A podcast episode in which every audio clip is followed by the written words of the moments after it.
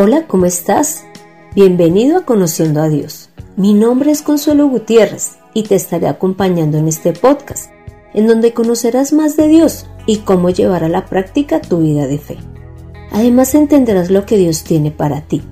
Prepárate para que tus ojos sean abiertos, recibas sanidad espiritual y física y encuentres el propósito para tu vida. Todo esto sin importar tu edad, condición social, conocimientos o nacionalidad. Te cuento que con la finalidad de realizar este episodio le pedí la ayuda a una compañera de la iglesia. Ella es una mujer fiel al Señor, una mujer que le ama y que ha hecho todo lo que está en sus manos para que su esposo y sus hijos amen al Señor. Ella es una servidora de la iglesia y del Señor. Pero como me pidió el favor de que no dijera su nombre, entonces yo le estaré llamando María y de ese modo estaré dando a conocer su testimonio en cuanto al tema que trataremos esta vez. Ahora inicio preguntándote ¿qué legado has pensado en dejarle a tus hijos o familia? Por si no sabes qué es un legado, voy a leer el significado que dieron en la página de misabogados.com.co y que dice Legado familiar. Corresponde a aquel conjunto de bienes materiales o inmateriales que una persona cede a otra u otras. ¿Qué bienes forman parte del legado? Dentro de los materiales están las joyas, los bienes, las viviendas, etc. Y dentro de los inmateriales está la cultura, las creencias, idiomas, valores, tradiciones, religiones, ideología, entre otras.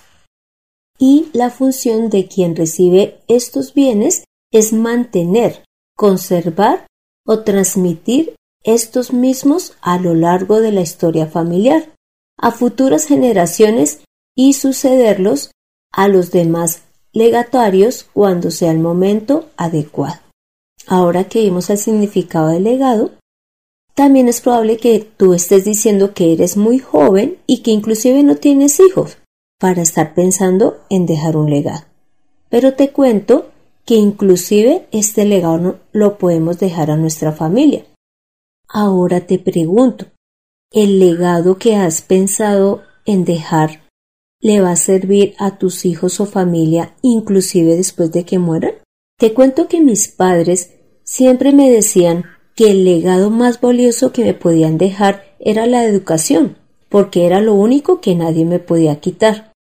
Por lo tanto, ellos me dieron la escuela y el colegio. Pero te cuento que después de que muera, pues no me van a servir. Ahora te invito a ver un legado que dejó un rey a su hijo Nadab y al pueblo de Israel.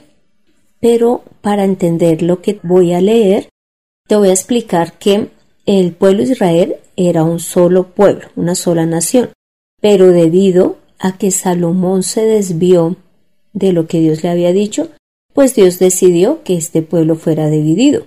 Y el hijo que heredó a Salomón se llama Roboán. Por lo tanto, como Roboán tampoco se entendió con las doce tribus, entonces Dios le dio diez a Jeroboán y dos quedaron con Roboán. Hoy hablaremos de Jeroboán y te voy a contar lo que ocurre con Jeroboán según Primera de Reyes capítulo 12 del 28 al 33. Y es que Jeroboán, temiendo que las diez tribus que habían quedado él gobernando se devolviesen hacia Jerusalén, ya que allí era donde estaba el templo y era donde se adoraba a Dios, entonces él decidió hacer dos becerros de oro y le dijo al pueblo que estos eran los dioses que los habían sacado de Egipto. Inclusive los puso en Dan y también hizo en los lugares altos casas y allí puso sacerdotes que no eran de la familia de Leví. Entonces acá vemos cómo Jeroboam está haciendo todo lo contrario a lo que Dios había determinado. Y en esos lugares altos, estos sacerdotes ofrecían sacrificios junto con el rey y también ofrecían sacrificios a estos becerros que él había hecho de oro. Así que Jeroboam pecó ante Dios y Dios decidió acabar con él y con toda su descendencia. Ahora leamos lo que ocurrió con Adab, su hijo. Leamos Primera de Reyes, capítulo 15, del 25 al 26, que dice: Nadab, hijo de Jeroboam, comenzó a reinar sobre Israel en el segundo año de Asa, rey de Judá, y reinó sobre Israel dos años. E hizo lo malo ante los ojos de Jehová, andando en el camino de su padre y en los pecados con que hizo pecar a Israel.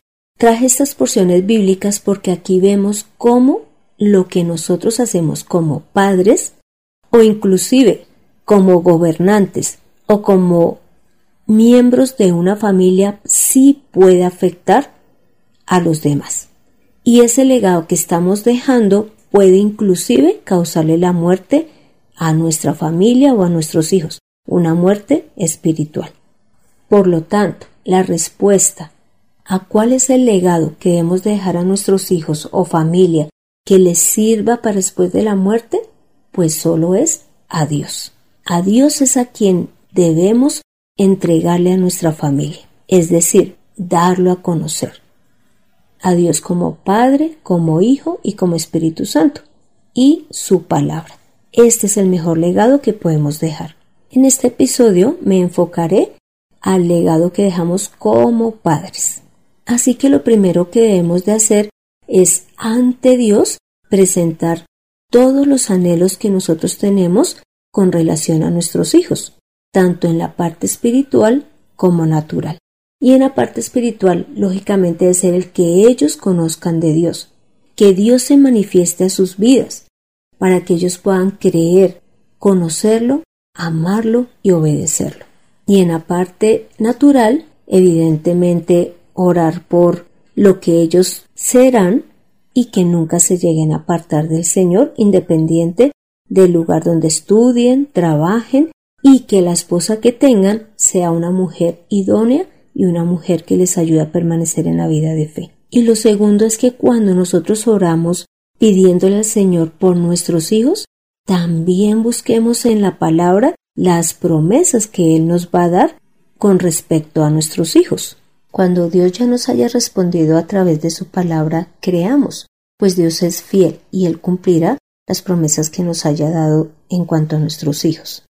En este caso, María comentó que su segundo hijo la hace recordar a Ana con relación a su hijo Samuel, porque Ana quería tener un hijo y oró al Señor pidiéndolo, y Dios se lo dio. Igual ocurrió con María, el que ella quería tener este segundo niño y se lo pidió al Señor. Cuando ya estaba embarazada, Dios le dio la siguiente palabra para su hijo, la cual está escrita en Isaías 11.2, que dice, y reposará sobre él el espíritu de Jehová, espíritu de sabiduría, de inteligencia, espíritu de consejo y de poder, espíritu de conocimiento y de temor de Jehová. Por lo tanto, María, mientras tuvo a su hijo en el vientre, siempre oró basada en esta palabra. Y cuando el niño nació, pues lo empezó a instruir en su vida de fe y a orar. Lo tercero que debemos de hacer como padres es desear que nuestra familia le sirva al Señor. Leamos Josué 24:15. Y si mal os parece servir a Jehová, escogeos hoy a quien sirváis, si a los dioses a quienes sirvieron vuestros padres cuando estuvieron al otro lado del río, o a los dioses de los amorreos en cuya tierra habitáis. Pero yo y mi casa serviremos a Jehová. Cuando le preguntaba a María sobre este punto, ella mencionaba lo siguiente, que su deseo siempre ha sido que ella y toda su familia le sirva al Señor, y que por lo tanto en sus oraciones siempre le pide al Señor que su paso por la tierra junto con su familia no sea en vano, sino que deje huella para sus generaciones y para la vida eterna. Y que cuando ora por las idóneas, es decir, por las esposas de sus hijos que van a venir, pide que ellas también ayuden a formar esas generaciones que le sirvan al Señor. Lo cuarto que hemos de hacer como padres es permitir que nuestros hijos participen con nosotros en nuestra vida de fe es decir, que ellos asistan a culto, nos acompañen en la oración, en la lectura, en la predicación e inclusive que nos vean y diezmen y ofrenden como lo hacemos nosotros.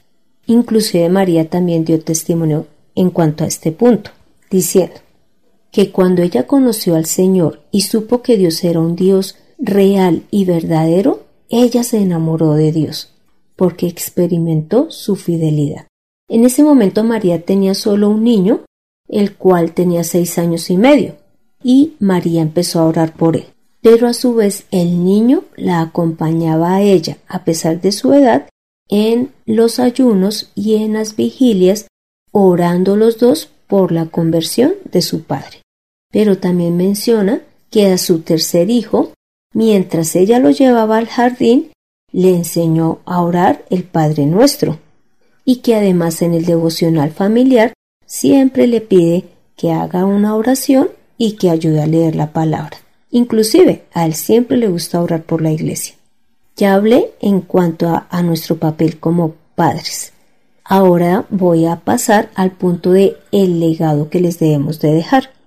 Y lo primero es que ellos aprendan a tener una fe no fingida, en otras palabras, enseñarles a que su fe no sea fingida, según lo que dice en 2 Timoteo 1 del 3 al 5.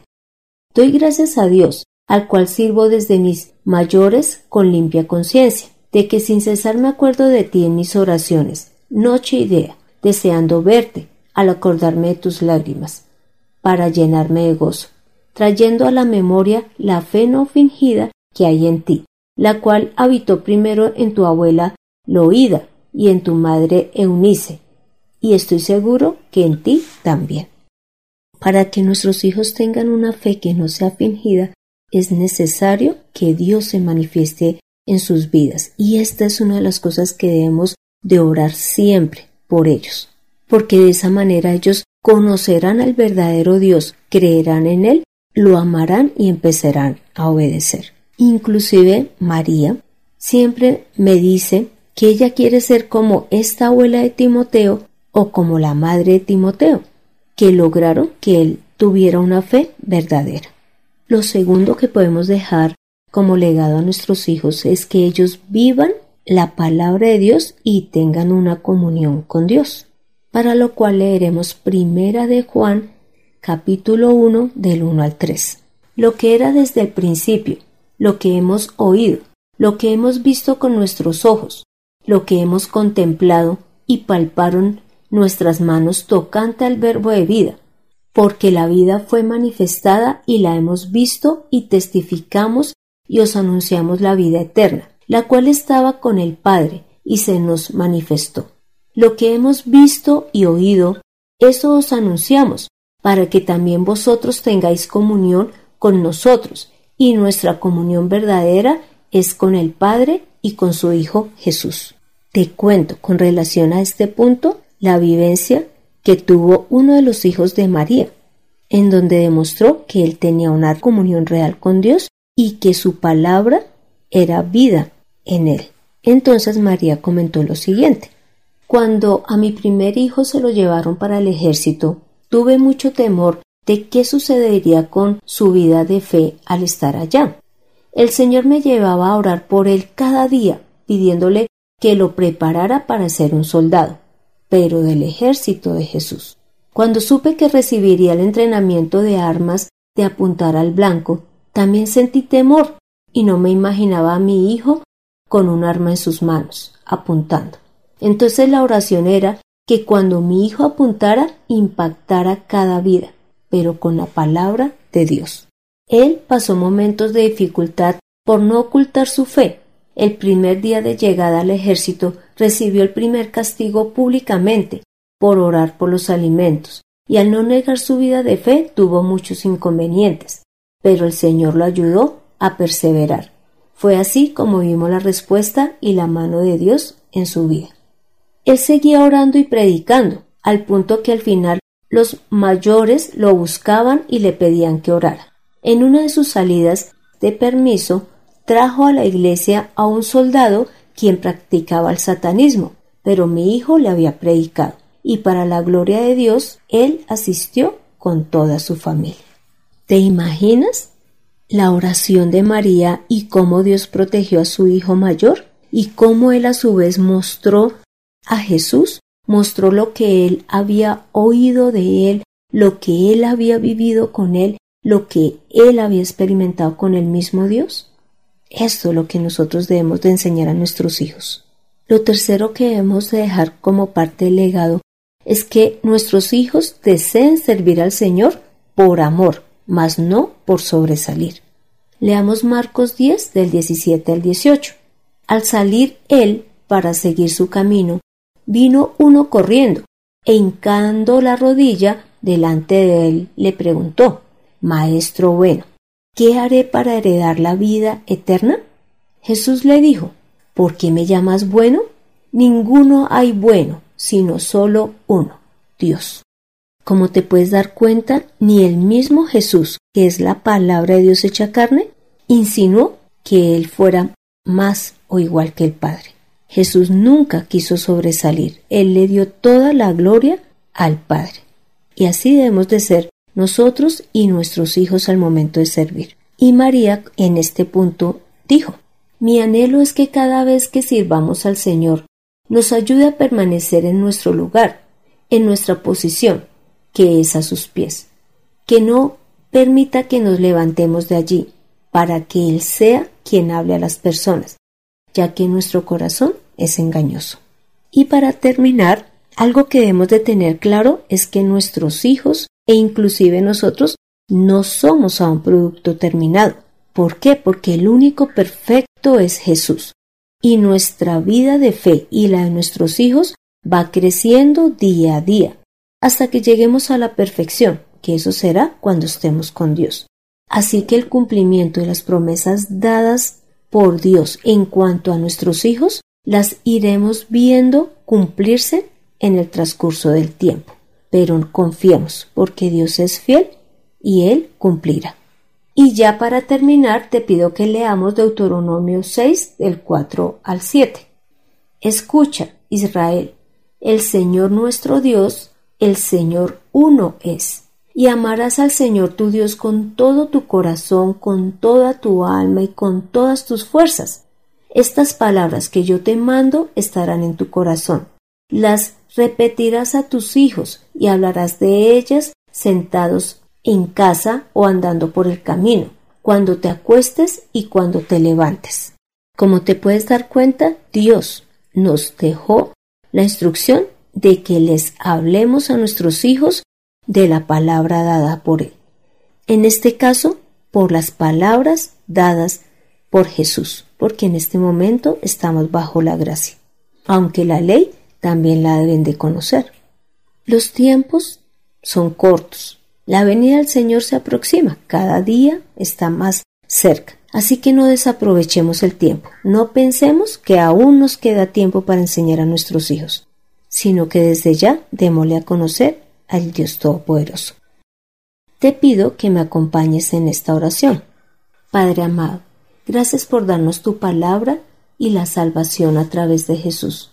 Hoy hemos entendido que debemos dejarle este legado a nuestros hijos. Ellos deben de conocer de ti a través de tu palabra y de la salvación que nos has dado a través de Jesús. Padre, Queremos ser dignos de estar en tu presencia, pero también que nuestros hijos y familia estén contigo. Ayúdanos, Padre amado, a permanecer en nuestra vida de fe y a entender que tú nos has dejado lo mejor, que tú eres el más valioso y que el mejor legado que podemos dejarle a nuestros hijos eres tú y es tu palabra. Santo Señor, gracias por tu amor y por tu misericordia. Gracias porque tú nos has dejado como Padre a Jesús. Así que ahora nosotros también debemos de entregarlo a nuestros hijos. Santísimo Señor, hemos orado en el nombre de Cristo Jesús. Amén. Pon en acción lo aprendido. Deja el legado que va hasta la vida eterna, es decir, a Dios. Si aún no tienes hijos, a tu familia, a tus amigos, a tus compañeros de trabajo para que ellos también puedan conocer la salvación y vivir eternamente con Dios. Encuentra que la verdad es más clara y sencilla de lo que te imaginas. en Conociendo a Dios.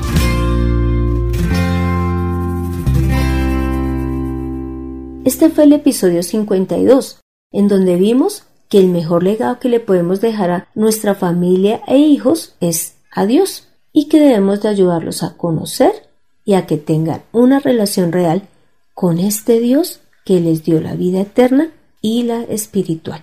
También te animo a que leas Primera de Reyes 12:32, Primera de Reyes 15, Primera de Samuel 2. Allí verás los errores que como padres podemos cometer en la vida de fe nuestros hijos, para que no caigamos en estos errores. Gracias por escuchar este podcast mientras trabajas, vas camino a casa u organizas tu hogar y por compartirlo para que más personas conozcan que el mejor legado para sus hijos y familia es el mismo Dios. Deseo conocer tu opinión, dudas o aportes. Para esto puedes escribir al correo de mirtaconsuelog.com. Soy Consuelo Gutiérrez, tu compañera en este camino. Quiero darle las gracias a José Luis Calderón por la edición de este podcast. Seamos los padres que Dios espera. Nos vemos en el próximo episodio.